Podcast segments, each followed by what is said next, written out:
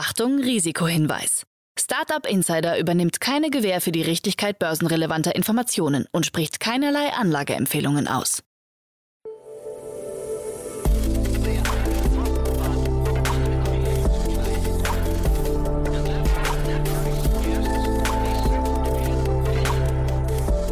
Startup Insider Daily. Herzlich willkommen zurück zu Startup Insider Daily. Mein Name ist Jan Thomas und wie vorhin angekündigt, Josef Brunner ist bei uns zu Gast. Buchautor, Unternehmer, Investor und Mentor.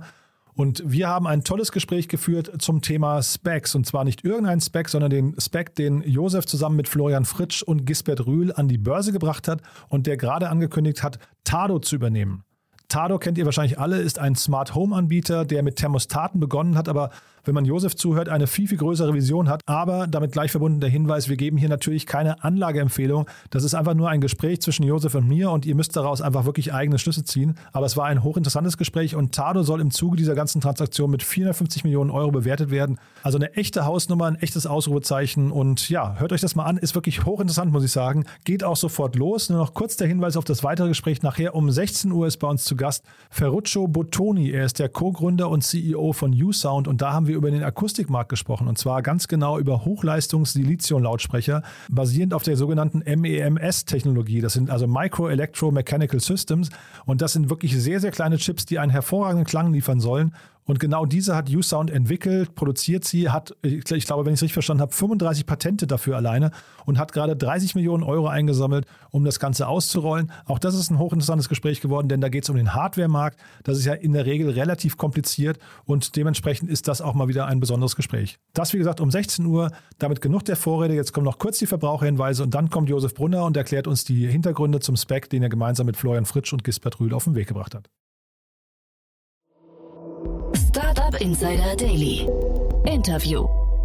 Ich freue mich sehr, Josef Brunner ist hier, äh, Buchautor von Follow the Pain, Entrepreneur, Investor und Mentor. Hallo Josef. Hallo, grüße dich Jan, bin unglaublich froh hier zu sein. Ja, ich freue mich auch sehr und äh, der lange Titel hat damit zu tun, dass, vielleicht fangen wir mal kurz mit dir an, dass du dich nochmal vorstellst, weil du hast ja wirklich, du bist ja ein Tausendsasser und man muss vielleicht dazu sagen, noch als kleinen Transparenzhinweis, du bist auch an Startup Insider beteiligt, also das nur vielleicht vorweg, aber man sieht auch, ich weiß bei vielen Dingen, die du tust, nicht, was du tust, weil äh, ich gerade mit Daniel Höpfner über dich gesprochen habe, beziehungsweise über Tado, das ist ja der Aufhänger heute und hatte keine Ahnung während des Gesprächs, dass einen Tag später die News kommt, dass ihr mit dem Spec an die Börse gehen wollt. Ja, Jetzt waren da, glaube ich, ein paar Fragen drin versteckt. Also ich hoffe unterm Strich, um das vorab zu schicken, dass ich weiß, was ich tue. Das ist zumindest eine, eine unglaublich große Hoffnung, die ich habe. Ähm, ja, also ich, wer, wer bin ich? Ähm, bin ein, ein äh, Bäckersohn, ein Handwerkersohn und habe meine, wollte eigentlich Quantenmechanik studieren und habe da meine große Leidenschaft und Passion äh, im Unternehmertum gefunden, durfte vier Firmen selber machen und durfte die dann äh, in ein neues Zuhause überführen. Das heißt, die wurden verkauft und habe dann meine zweite Passion gefunden im unternehmerischen Investieren. Bin, wie du es ja schon richtigerweise gesagt hast, ganz stolzer Investor bei dir und sehr, sehr dankbar, mit dir auf dieser Reise zu sein.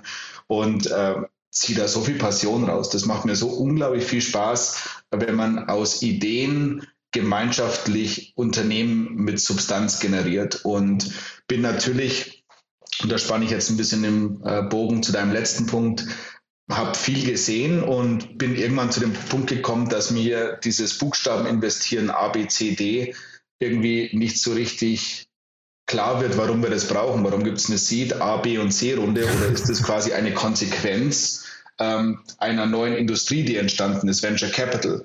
und habe dann so für mich, zu, für mich entschieden, ich möchte das Richtige für das Unternehmen tun, möchte in wenige Unternehmen investieren, dafür auch große, wenn es sein muss, achtstellige Investmentchecks schreiben und das Unternehmen dann quasi genau dann mit der Art von Kapital zu unterstützen, wie sie es braucht. Und das macht mir unglaublich viel Spaß, Jan. Hm. Nee, das, das weiß ich und ich finde auch unsere Gespräche natürlich immer super, Josef. Ich freue mich auch wirklich, äh, das an der Stelle nur einmal kurz noch gesagt für die Hörerinnen und Hörer. Es macht extrem viel Spaß mit jemandem, der, ich glaube, vier Exits hast du mittlerweile ähm, selbst zumindest ähm, äh, auf, auf deiner Liste. Ne? Da, da, also mit jemandem äh, Erfahrenen da sich auszutauschen, ist großartig. Ich wollte das quasi nur als Disclaimer eben, also ich habe keine Detailkenntnisse und wir haben uns auch vorher nicht abgesprochen. Das heißt, ich rede mit dir jetzt einfach wie mit jedem anderen Gast. Das wollte ich an der Stelle nur damit quasi auch auch gesagt haben. Über dein Buch Follow the Pain sprechen wir, haben wir vereinbart, separat nochmal in einer ja, Podcast-Reihe, kann man fast sagen, weil das ist ein tolles Buch. Das kann man an der Stelle vielleicht auch mal, wer das sich bei Amazon mal angucken möchte, äh, sehr, sehr lesenswert. Und äh, wer mehr über dich wissen möchte, vielleicht nochmal der Hinweis, Philipp Westermeier hatte dich ja neulich zu Gast. Das war auch ein sehr, sehr hörenswerter Podcast, finde ich. Klasse, danke. Ja, und dann lass uns mal einsteigen in das Thema heute, weil ähm, äh, normalerweise würde ich ja sagen, wir sprechen über Tado. An, der normale Aufbau des Podcasts wäre eigentlich, dass ich jetzt jemanden von Tado einladen würde, um mit Ihnen über den Spec zu sprechen. Aber jetzt kennen wir beide uns natürlich äh, und zum anderen ist es aber auch höchst spannend, finde ich, das Thema Spec haben wir hier noch nicht durchleuchtet. Vielleicht kannst du uns mal kurz erstmal aus deiner Sicht einführen, was ist denn genau ein Spec? Ein Spec ist eine ein börsennotiertes Unternehmen, aber eigentlich nur ein Mantel oder eine Hülle. Das heißt, du hast ein Unternehmen, mit dem machst du einen klassischen IPO, hast also ein Listing, nimmst äh, Unternehmen mit rein, hast ein Prospekt, wie du das bei, bei jedem IPO hast. Du hast nur kein operatives Geschäft.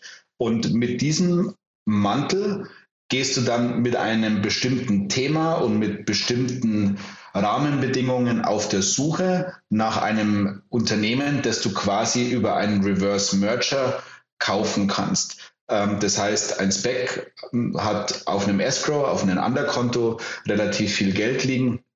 Und dieses Geld nutzt er, um Firmenzukäufe zu machen. Und im Zuge dieses Zukaufs wird dann das übernommene Unternehmen in diesen Mantel integriert und ist dadurch quasi ähm, gelistet an der Stock Exchange, auf dem auch der SPEC gelistet ist, ähm, ist eine neue Art des Börsengangs. Du hast ja unterschiedliche Arten, wie du in das Listing gehen kannst. Du hast diesen klassischen IPO, ähm, der allerdings immer unattraktiver wurde für frühphasigere Firmen. Warum?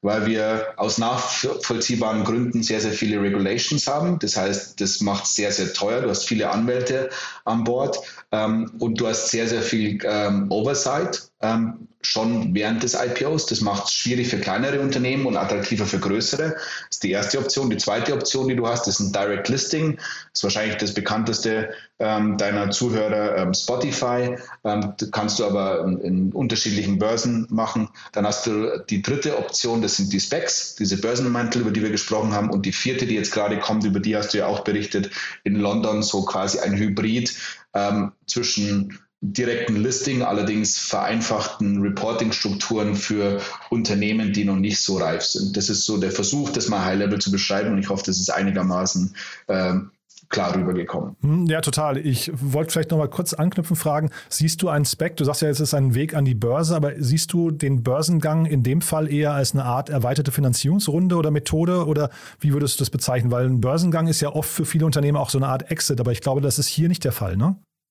Das ist ein total wichtiger Punkt, Jan, den du ansprichst und fast ein philosophischer. Und ähm, ich habe nie verstanden, warum man einen IPO als Exit bezeichnet. Ein IPO ist für mich etwas anderes. Und zwar ist es einfach eine andere Form der Finanzierung zum einen. Jetzt muss man fairerweise sagen, nicht bei jedem IPO musst du auch Geld raisen. Direct Listing zum Beispiel führt nur zu, dazu, dass deine Aktien gehandelt werden können über eine Stock Exchange, aber du musst per se kein neues Kapital aufnehmen. Es allerdings als Exit zu sehen, war mir immer unverständlich, sondern es ist im Endeffekt eine Plattform, die dir Zugang zu wesentlich mehr Kapital gibt, sehr, sehr viel mehr Freiheit in der Art und Weise, wie du dir Kapital beschaffen kannst. Du hast Bonds als Beispiel, du kannst wesentlich einfacher auch neues Geld raisen. Ähm, äh, aber das als Exit zu verstehen, habe ich nie äh, geteilt. Hm. Und vielleicht kannst du uns mal, du hast gesagt, es gibt so eine Anbahnungsphase, wie lange dauert sowas? Und äh, mein Gefühl ist, der, es gab so eine Spec-Welle, ich glaube, ich würde, das ging vielleicht Anfang letzten Jahres los gefühlt, oder ich weiß gar nicht ganz genau, äh, aber der Spec ist so ein bisschen auch in Verruf geraten, weil viele Specs eben hinter den Erwartungen geblieben sind. Hat das was damit zu tun, dass die, ich weiß nicht, die, wir reden ja jetzt quasi über den Endkonsumenten oder über den, über den normalen Aktien-Endkonsumenten, äh, ist der vielleicht bei jungen Firmen einfach nicht in der Lage, schon zu bewerten, wie gut die mal vielleicht performen, dass man auch vielleicht lange dabei bleiben muss? Ich glaube, dass da viele Sachen nicht gut gelaufen sind, Jan. Und ich glaube, die These, die du aufstellst, dass Specs einen schlechten Ruf haben, die muss ich leider unterscheiden und würde gern ein bisschen darauf eingehen, warum dieser schlechte Ruf zustande gekommen ist. Du hast ähm, Stand heute auch noch ähm, über 500 Specs. Ich glaube, es sind 570, 575, die aktiv auf den unterschiedlichen Börsen nach Zielen suchen. Das gibt ja mal ein Gefühl, wie viel Geld da draußen war, irgendwo vernünftig angelegt zu werden. Und der entscheidende Teil meiner Aussage war gerade vernünftig. Und was passiert ist, ist in der Vergangenheit, dass Unternehmen, die eigentlich nicht kapitalmarktfähig sind oder die zu früh für die Kapitalmärkte sind, mit einer extrem ungesunden, mit einer sehr, sehr hohen Bewertung in die Public-Märkte geschmissen wurden. Ähm, warum ist das passiert? Zum einen, weil das Geld ähm, deployed werden muss. Bei einem Spec hast du eine Uhr, die tickt. Du sammelst mhm. Geld ein und innerhalb eines gewissen Zeitrahmens, das liegt meistens so um die 24 Monate, bei uns war es kürzer, weil wir uns sicher waren, was zu finden, musst du dieses Geld deployen. Wenn das nicht passiert, verliert das Sponsorenteam signifikant Geld. In unserem Fall wäre das achtstellig gewesen vom eigenen Geld. Ähm, und das hat dazu geführt, dass einige Investments gemacht wurden, einfach um das Geld nicht zu verlieren, ja, das Sponsorengeld. Und das ist natürlich ein, ein, ein sehr ungesunder Weg, dein Geld zu schützen. Gleichzeitig haben viele Investoren, den Punkt hast du vorhin auch angesprochen, den IPO als Exit gesehen. Dann spielt Ego noch mit rein, hohe Bewertung ist gut. Und dann haben die, der, der Kapitalmarkt hat viele Nachteile, aber er hat einen Vorteil und es ist so eine, eine Art Realitätscheck. Na, und äh, wir haben ja viele Luftnummerbewertungen oder viele Bewertungen, die äh, in der Branche einfach zu hoch sind bei uns, weil die äh, VC- und PE-Branche einfach so dermaßen overleveraged ist, dass so viel Geld reingedruckt wird in diesen Markt, ähm, dass die Bewertungen zu hoch werden. Und das führt quasi dazu, dass diese zu hohe Bewertung irgendwann einfach auch in die Kapitalmärkte geführt wird. Und dann kommt die Realität und der Kurs bricht ein. Und das waren zwei große Herausforderungen ähm, im, äh, mit klassischen Spec-IPOs. Ähm, Unternehmen, die nicht reif waren für die Börse, wurden mit äh, Bewertungen, die zu hoch sind, an die Börsen geführt. Jetzt, wenn du mir noch kurz äh, erlaubst, wie wir das gesehen, wie, warum wir glauben, dass wir gut unterwegs sind. Wir haben das von Anfang an anders gespielt. Wir haben uns nämlich sehr, sehr genau angeschaut, wie ist denn die allgemeine Spec-Performance ähm, relativ zur allgemeinen Kursentwicklung. Und wie verhalten sich unterschiedliche Specs äh, innerhalb eines Spec-Universums? Und da kommt sehr klar heraus, dass ähm, Specs, die von Operators geführt werden, also von Unternehmern, signifikant nicht nur die Specs outperformen, die von Finanzleuten, die quasi Unternehmen schnell drehen wollen und in den Markt bringen, ähm, outperformen, sondern auch den klassischen Markt outperformen. Und warum? Weil du quasi die Brücke in den Kapitalmarkt nicht nur durch Finanzmittel gestaltest, sondern das Unternehmen begleitest, ihnen dabei hilft, die richtigen Strukturen aufzusetzen, mehr Seniorität ins Management-Team reinzubringen. Also du bringst signifikant mehr mit als das Kapital und im Fall von Taro, jetzt bei uns ist es so, dass wir einen neuen CEO reingebracht haben und dass wir auch drei der fünf Aufsichtsratsplätze mit uns besetzen und wirklich langfristig dieses Unternehmen begleiten wollen und da wieder unsere Passion auch darin finden. Es war eine lange Antwort, aber ich hoffe, äh, sie war auch äh, zielführend. Total. Und jetzt hast du mehrfach ja gesagt, wir und uns. Vielleicht kannst du mal kurz noch euer Team beschreiben, weil ihr, ihr macht das ja zu dritt, ne? Genau, wir sind äh, drei Sponsoren, ähm, der Florian, der Giesbert und ich. Ähm, beide kenne ich schon sehr, sehr lange. Der Giesbert und ich gehen auch in den Aufsichtsrat. Der Giesbert äh, wird unser Chairman. Giesbert war früher der CEO von Klöckner, einer der, glaube ich, sehr, sehr bekannten oder wenigen bekannten erfolgreichen Transformations- Uh, Use Cases in der Industrie. Ähm, witzigerweise, für den das interessiert, hat Harvard und auch die, äh, ich glaube, ETH Zürich eine eigene Case Study darüber geschrieben, weil es nämlich so wenig Public CEOs gab, die erfolgreich ein Unternehmen ähm, transformiert haben und nicht, als die See ein bisschen rau wurde, gleich aufgegeben haben. Und dafür steht Giesbert. Wir verstehen uns sehr, sehr gut. Äh, zur Transparenz, der Giesbert ist ja auch ähm, hier investiert. Ja? Mhm. Und wir haben, wir haben sehr, sehr viele Investments zusammen. Unter anderem sind wir auch in SpareTech zusammen investiert und verstehen uns einfach wahnsinnig gut. Äh, Florian kenne ich auch schon sehr, sehr lange.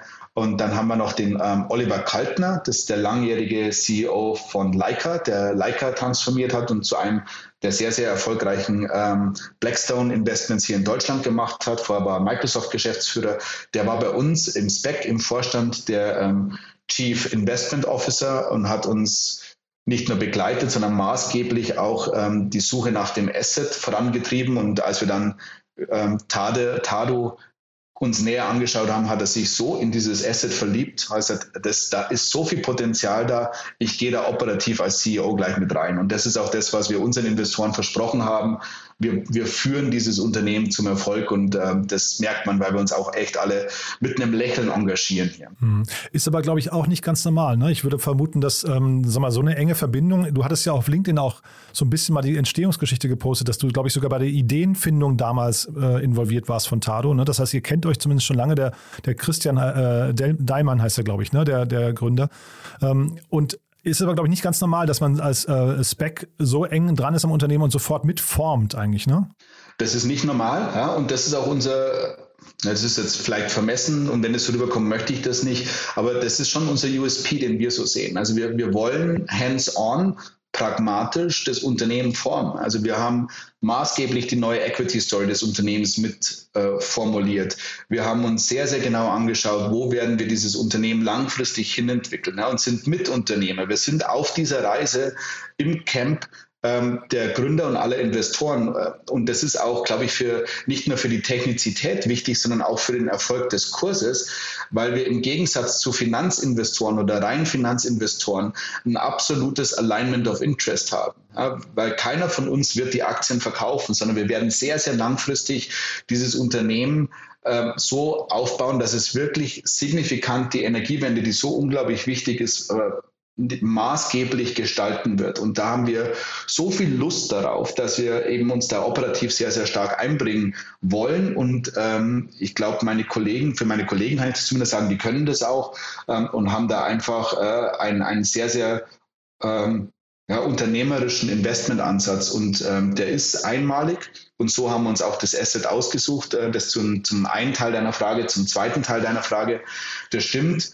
Da hat das Leben, glaube ich, schön gespielt. Ich kenne den Christian jetzt seit zehn Jahren. Ich habe mit ihm in München im Campari-Haus eine Penne Arabiata gegessen, ähm, als er eine ganz verrückte Idee zu ähm, äh, einem Produkt hatte, das äh, damals den Projektnamen Energy Bob hatte. Äh, den Christian kannte ich deswegen, weil er bei Target Partners ähm, gearbeitet hat und Target Partners, das ist ein VC-Unternehmen aus München, die äh, waren da gerade Investor in ein Unternehmen von mir oder mein drittes Unternehmen, Julex. Und er war eben der Analyst, der dieses ähm, Investment begleitet hat. Und ähm, dann hat er mich gefragt, was ich von DND halten würde. Von da kannst du mich vielleicht so auch als ja, zumindest als Mentor bezeichnen und wir haben dann ähm, nie den Kontakt verloren und ich habe versucht, ab und zu mal einen Impuls zu geben und bin wahnsinnig froh, dass uns jetzt das Leben wieder zusammengeführt hat und wir dieses ganze Potenzial, das er mit seinem Team und mit dem Johannes, mit seinem Co-Founder da aufgebaut haben, dass wir das jetzt gemeinschaftlich auf das nächste Level heben können.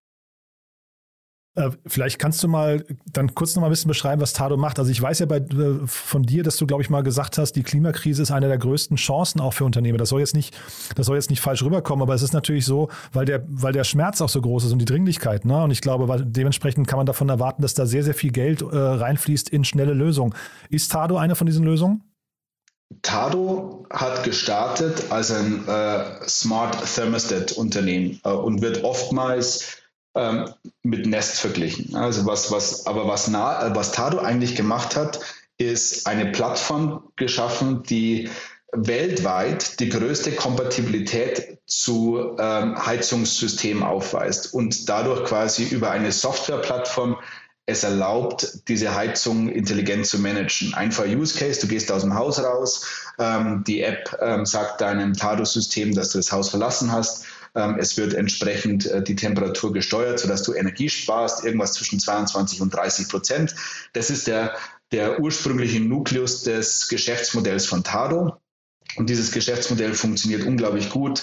Ähm, sie sind Marktführer in ähm, in Europa, worauf Sie sehr, sehr stolz sein können. Sie sind ein exklusives Produkt im Apple Store. Ja, das mhm. ist auch etwas, wo ich den, den Hut davor ziehe. Sie sind die Nummer eins in Amazon, sind in diesen Channels, in denen Sie unterwegs sind, sehr erfolgreich. Viele Utilities in Europa ähm, verkaufen exklusiv Tado als eine Möglichkeit, ähm, Energie zu sparen. Und das, dadurch haben Sie sich ein unglaublich tolles Fundament geschaffen. Und dieses Fundament bildet jetzt die Basis für die Equity Story, mit dem wir in den Kapitalmarkt gegangen sind. Und zwar hat Stado geschafft, ähm, über 400.000 Haushalte ähm, in ihre Cloud zu oder mit ihrer Cloud zu verbinden und insgesamt sieben Gigawatt an Kapazität ähm, dadurch steuerbar in ihrer Cloud an der Management zu haben. Und wenn man sich jetzt überlegt, ähm, dass wir in eine Phase reinlaufen, in der wir unglaublich viel Volatilität bei der Energieversorgung sehen werden. Wir haben uns ja entschlossen, aus Nuklearenergie rauszugehen und aus Kohle rauszugehen und äh, komplett auf erneuerbare Energien zu setzen, äh, mit noch ein bisschen Gas. Ähm, dann führt das zu einer unglaublich großen Volatilität ähm, in der Energieversorgung, weil der Wind nicht immer gleich weht und die Sonne nicht immer gleich scheint. Und ähm, jetzt hast du aber gleichzeitig einen enorm steigenden Energiebedarf. Ähm, Wärme wird gleich bleiben, ähm, aber du hast das ganze Thema der Ladeenergie, das hinzukommt. Äh, du hast das große Thema der Wärmepumpen, die hinzukommen. Und was ganz, ganz wenige auf dem Radar haben, äh, jeder spricht zwar über Blockchain und Krypto und Mining, aber keiner hat auf dem Radar, dass es wohl das Computing-intensivste ist, das wir zurzeit im Internet haben und das natürlich einen unglaublich großen Energiehunger hat. Und jetzt hast du diese ganzen Energiefresser, die einfach nur immer steigen und gleichzeitig diese Volatilität oder wenn du es hart formulierst, Unzuverlässigkeit auf ähm, der Versorgungsseite. Und wie wir Taro positionieren werden, ist als ausgleichendes Element, das in diese instabile, in diesen instabile Symbiose zwischen der Energieversorgung und des Energieverbrauchs äh, als ausgleichendes Element agieren wird und diese sieben äh, Gigawatt an Kapazität nutzen wird, um auszutarieren, auszusteuern, im Endeffekt Spitzenlastmanagement äh, zu betreiben und ähm, dadurch quasi diesen kompletten Energieprozess nach der Energieerzeugung, das werden wir nicht machen, ähm, bis zum Consumer, ähm, inklusive E-Mobility und, und äh, der anderen Komponenten, die ich jetzt erwähnt habe, dann zu steuern. Und als ersten großen Schritt in diese strategische Entwicklung hat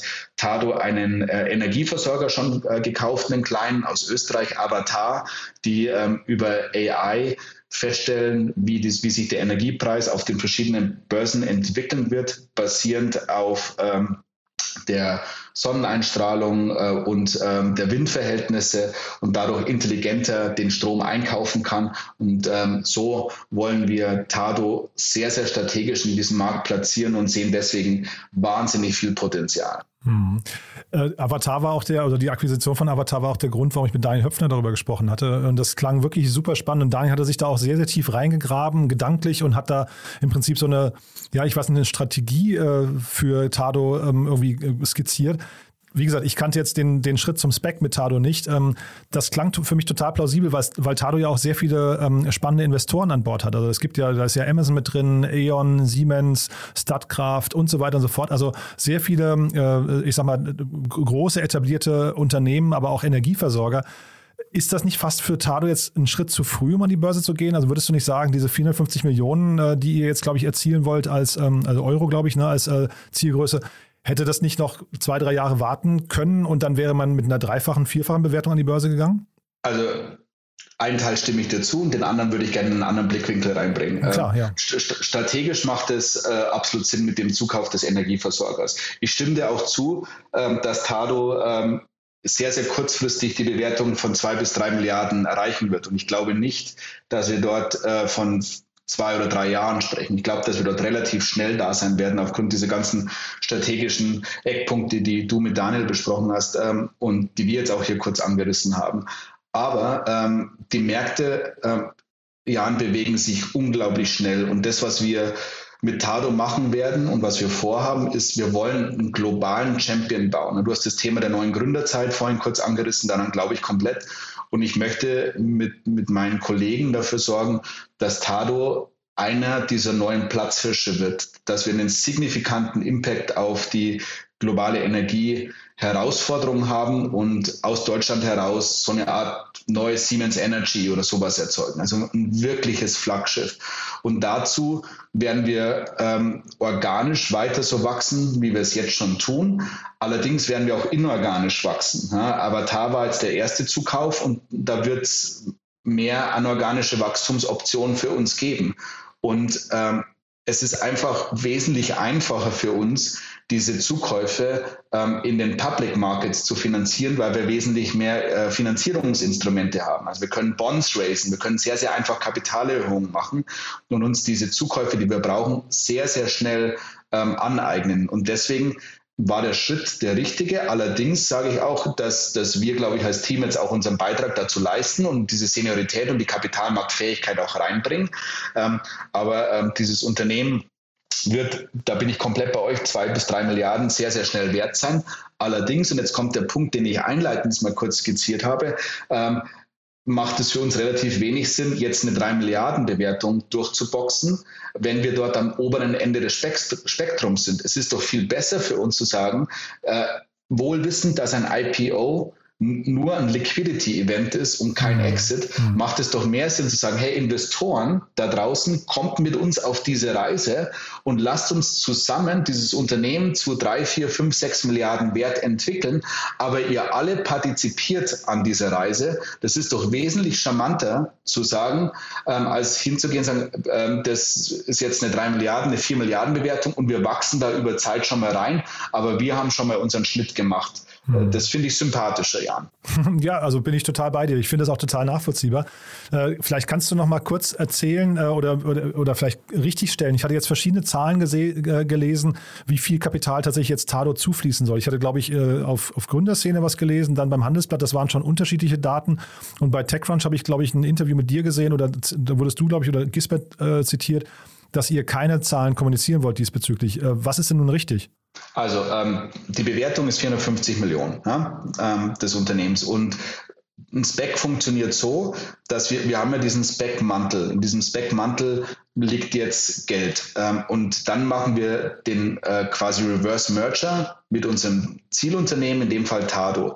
Wir wollen aber, dass mehr Geld ähm, in das Unternehmen fließt, als wir jetzt ähm, in diesem Mantel haben. Also ähm, raisen wir eine sogenannte Pipe. Das ist quasi nochmal zusätzliches Kapital, ähm, das wir in diesen Mantel rein raisen. Gleichzeitig haben aber Investoren logischerweise dann auch die Möglichkeit, aus unserem Spec, weil wir publicly traded sind, ähm, rauszugehen und eine sogenannte Redemption zu machen, sich also zurückzuziehen. Deswegen kannst du nicht hundertprozentig vorhersagen, wie hoch die Kapitalsumme sein wird, die dann final in Tado reinfließen wird. Ich kann dir aber sagen, dass äh, sie zwischen 150 und 180 Millionen Euro liegen wird an frischem Kapital, das in Tado reinkommt. Mhm.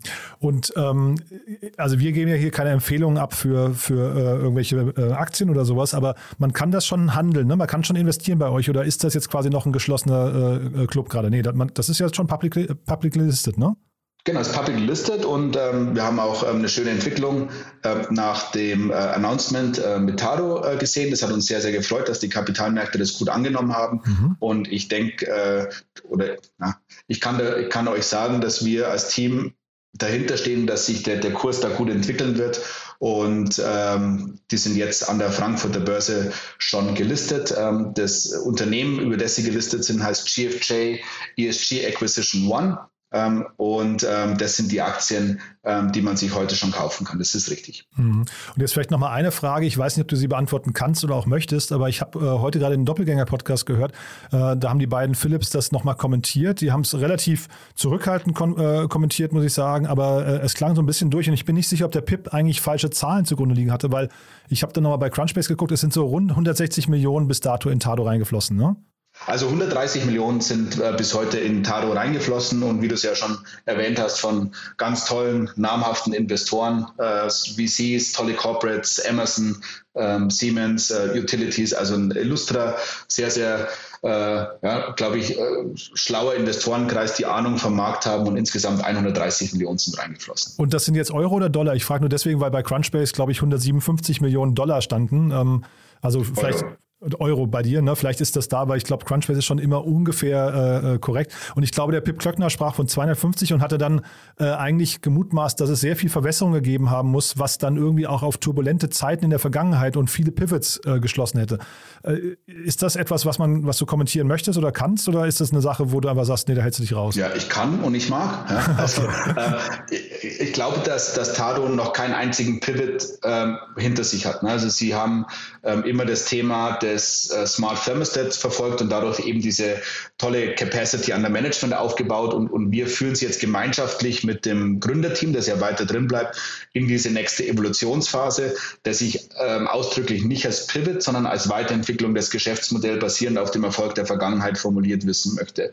Ähm, Turbulenzen Glaube ich nicht, ähm, aus, aus verschiedenen Gründen. Ähm, die Investoren, die am Anfang dabei waren, waren am Ende dabei. Die Gründer, die am Anfang dabei waren, sind auch heute noch mit dabei. Und ähm, alle gehen quasi in diesen Börsengang mit rein. Du hast ja viele, bei einigen Specs hast du ja oft gesehen, dass dann Investoren, frühphasige Investoren sagen, oh, ich muss raus, ja, ich nutze quasi einen Pre-IPO Secondary, weil ich nicht an diese Story glaube oder weil ich äh, nicht an den Lockup ähm, partizipieren möchte, also meine Aktien da nicht verkaufen möchte. Mhm. Das ist bei uns überhaupt nicht der Fall. Also jeder Investor glaubt an diese Geschichte, will weitermachen und sagt, jetzt, jetzt geht es erst richtig los. Und all das sind, glaube ich, nicht nur Indizien, sondern auch, auch wirklich harte Proof Points, dass es äh, ein, ein sehr, sehr stabiles Unternehmen ist, der es wahnsinnig toll gewirtschaftet hat in der Vergangenheit und jetzt von uns aber, das, das mag ich auch gerne sagen, vielleicht auch nochmal einen zusätzlichen Push bekommt. Mhm.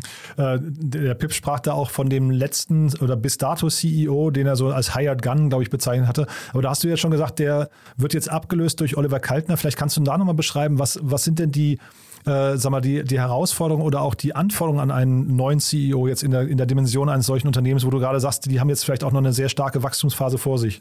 Ja, also ähm, der, der Ton, das ist der CEO, ähm, der geheiert wurde, um das Unternehmen dorthin zu führen, wo es heute steht, ne? dass es eben in die Kapitalmarktfähigkeit entwickelt werden kann. Und das hat der Ton äh, unglaublich gut gemacht und ich glaube, dass ich ihn anders formulieren würde oder ihm einen anderen Titel gäbe, ne, der einfach so ein bisschen äh, das, das Unternehmen auch erwachsen werden lassen. Mhm. Ähm, und der Ton ist nicht nur ein wahnsinnig sympathischer Mensch, der auch Kapitalmarkterfahrung schon gesammelt hat, der war in äh, Schweden CEO einer börsennotierten Firma, ähm, aber er ist jetzt Mitte 60, Mitte, Ende 60 und wir gehen hier gemeinschaftlich auf, auf eine mehrjährige Reise. Wir bauen hier ein, wirklich ein globales Flaggschiff. Und dann habe ich mit dem Ton drüber gesprochen. Und dann sind wir uns relativ schnell einig geworden, mit Mitte, Mitte Ende 60 tust du dich schwer, auf eine Fünfjahresreise zu gehen. Mhm. Und ähm, der brennt für dieses Thema, der liebt es und geht deswegen auch in den Aufsichtsrat. Vielleicht als Transparenzgründen, wir haben keine, weil wir noch nicht börsennotiert sind, haben wir keine Cooling-Off-Phase, die du normalerweise brauchst von zwei Jahren, ähm, sondern er geht in den Aufsichtsrat, um einfach eine, eine vernünftige Übergabe sicherzustellen. Ähm, er bleibt weiterhin auch Aktionär, ne, glaube ich auch ein ganz wichtiges Zeichen. Und der Oliver, gutes Stückchen junger, jünger brennt ohne Ende für dieses Thema, kommt jetzt rein und kann eben die nächsten fünf oder vielleicht auch sogar länger Jahre das Unternehmen nach vorne zu bringen. Und das ist ähm, aus dem Innenverhältnis herausgesprochen der Grund, warum wir diese Transition nicht nur unterstützen und auch begleitet haben, sondern auch wirklich fest davon überzeugt sind, dass es für das Unternehmen das Richtige ist. Mhm. Aber abgesehen davon, dass Oliver dafür brennt, äh, vielleicht kannst du trotzdem noch mal sagen, was sind denn äh, vielleicht die Kriterien, wenn man so eine Checkliste mal durchgehen würde jetzt, also auch wenn ihr euch jetzt gut kennt, der Oliver und du, aber wenn man so eine Checkliste anlegt, anlegen würde und würde sagen, was ist die Idealbesetzung für diesen Job in der jetzigen Phase? Äh, was, was braucht man da? Also ich glaube, dafür zu brennen ist immer wichtig. okay. ähm, und dann brauchst du aber natürlich für so ein Unternehmen, das ja signifikant wachsen wird, ähm, die Fähigkeit, als Manager zu skalieren. Ja, und viele das ist jetzt für, beim Ton genauso der Fall, aber viele Gründer oder frühphasige CEOs sind natürlich pragmatisch und hands-on und skalieren nicht. Ne? Wenn dieses Unternehmen aber weiter so wächst, global wächst, äh, organisch, anorganisch wächst, äh, brauchst du jemanden, der Strukturen machen kann, der Unternehmen äh, vernünftig führt, der Corporate Governance versteht, der kapitalmarktfähig ähm, reporten kann. Ne? Du kannst dir wenn du ein äh, Later Stage Startup bist ja, und du ähm, triffst mal deine Quartalszahlen nicht, dann hast du ein ganz, ganz anderes Gespräch mit deinen Investoren, als du das als Kapitalmarkt-CEO hast. Ja? Und jemand, der, der das gut versteht, der ist da wichtig. Auf der anderen Seite brauchst du aber dann für so ein Unternehmen, wie es wir jetzt sind, oder da breche ich jetzt eine allgemeine Lanze. Ich glaube, grundsätzlich brauchen wir, egal, unabhängig von der Größe, solche CEOs, die aber gleichzeitig noch ähm, pragmatisch sind, die mutig sind, die sagen, hey, ich optimiere mich nicht auf meinen eigenen Paycheck ähm, und schaue, was ich an Rentenansprüche von Quartal zu Quartal anhäufen kann. Und meine Zielsetzung ist, ähm, so lange wie möglich auf diesem Vorstandsstuhl zu sitzen, sondern jemand, der unternehmerisch denkt.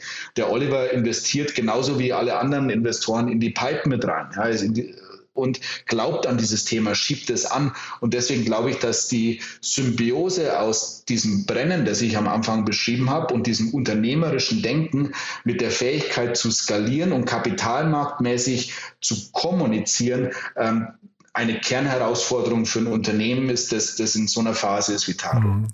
Du, da mit Blick auf die Uhr vielleicht nochmal kurz die Frage zu euch dreien, also dem Florian, dem Gisbert und dir. Ähm, Gisbert ist ja im, im, ganzen Kontext der Specs schon mehrfach aufgetaucht, ne? war auch bei 468 äh, im Spec dabei äh, und 468 hat jetzt auch gerade seinen nächsten Spec schon angekündigt. Siehst du das bei euch möglicherweise auch? Kommt ihr da jetzt auf den Geschmack und ist das quasi euer, euer Zukunftsmodell? Also das würde ich nicht ausschließen, aber unser Hauptaugenmerk liegt jetzt darauf, dass wir aus Tado das bauen, was wir aus Tado bauen können. Und wie ich es ja einleitend beschrieben habe, ja, wir, wir machen hier keinen, äh, keinen Finanzjongleur und, und flippen ein Unternehmen in den Kapitalmarkt, mhm. sondern wir gehen als Mitunternehmer in dieses Unternehmen, sind auch alle massiv privat investiert und, und heben dieses Potenzial. Und wenn wir dieses Potenzial gehoben haben und wenn das Unternehmen vernünftig aufgegleist ist, dann kann ich mir durchaus vorstellen, ähm, dass es uns nochmal juckt und dass ein zweiter Spec kommen wird. Aber die Zielsetzung und das, das primäre Vorhaben, das wir haben, ist Tado so aufzusetzen, dass es langfristig substanziell erfolgreich ist. Super. Josef, du da mit Blick auf die Uhr, also ich würde sagen, das waren von meiner Seite die wichtigsten Punkte. Haben wir denn zu dem Thema jetzt was Wichtiges vergessen aus deiner Sicht? Ähm, nein, ich glaube, die, die wichtigsten Punkte haben wir getroffen. Ich könnte natürlich Stunden mit dir weiter philosophieren, aber deine Zuhörerinnen und Zuhörer haben ja auch noch was anderes zu tun und vielleicht äh, äh, können wir dann einige der Punkte in einem Follow-up mal äh, ansprechen oder wir planen ja eh eine Serie. Da wird es noch genug Möglichkeiten zum Austausch geben und ich glaube, die wichtigsten Punkte haben wir rübergebracht. Super, Josef. Du, dann finde ich es großartig, dass du hier warst. Hat mir echt viel Spaß gemacht. Und ja, wir bleiben sowieso jetzt in Kontakt. Also A, wegen mhm. Startup Insider, aber natürlich auch, weil wir eine, eine Podcast-Reihe planen, die dann demnächst mal beginnt, wo wir ein bisschen über deine Erfahrungen sprechen möchten. Aber ich würde sagen, für, für heute und hier war es das. Und über Tado sprechen wir, wenn es dann Neuigkeiten gibt, ja? Klasse, super. Ähm, ich hoffe, dass ähm, es von der Tonalität und von der Message gepasst hat. Hat mir auf jeden Fall Spaß gemacht. Mir auch. Vielen Dank, dass du da warst. Super, danke dir. Mach's gut. Ciao, ciao. Startup Insider Daily, der tägliche Nachrichtenpodcast der deutschen Startup-Szene. So, das war Josef Brunner. Ich hoffe, es hat euch Spaß gemacht. Ich fand es hochinteressant, muss ich sagen. Den von mir erwähnten Podcast mit Philipp Westermeier und Josef Brunner verlinken wir nochmal in den Show Notes und gerne auch den Link zu seinem Buch Follow the Pain, das Ende letzten Jahres rausgekommen ist. Beides wirklich sehr hörenswert bzw. lesenswert. Ja, und damit sind wir durch für heute Mittag. Um 16 Uhr geht es hier weiter. Dann mit Ferrucci Bottoni. Ich habe es ja vorhin gesagt, Co-Gründer und CEO von U-Sound. Und da sprechen wir über den Akustikmarkt und wie das ist, wenn man den kleinsten und leichtesten und dafür am besten klingendsten Lautsprecher der Welt entwickelt hat, der, wenn man der Idee von U-Sound folgt, demnächst in allen AR- und VR-Brillen der Welt zu finden sein wird. Also mal schauen, ob das wirklich aufgeht, diese Rechnung. Aber es ist auf jeden Fall ein cooles Gespräch geworden und wir haben gesprochen vor dem Hintergrund einer 30 Millionen Euro Runde. Also, das Ganze hat schon Hand und Fuß. Von daher reinhören lohnt sich. Das dann, wie gesagt, um 16 Uhr. Ich freue mich, wenn wir uns wieder hören. Bis dahin euch erstmal einen wunderschönen Tag und ja, hoffentlich bis nachher. Ciao, ciao.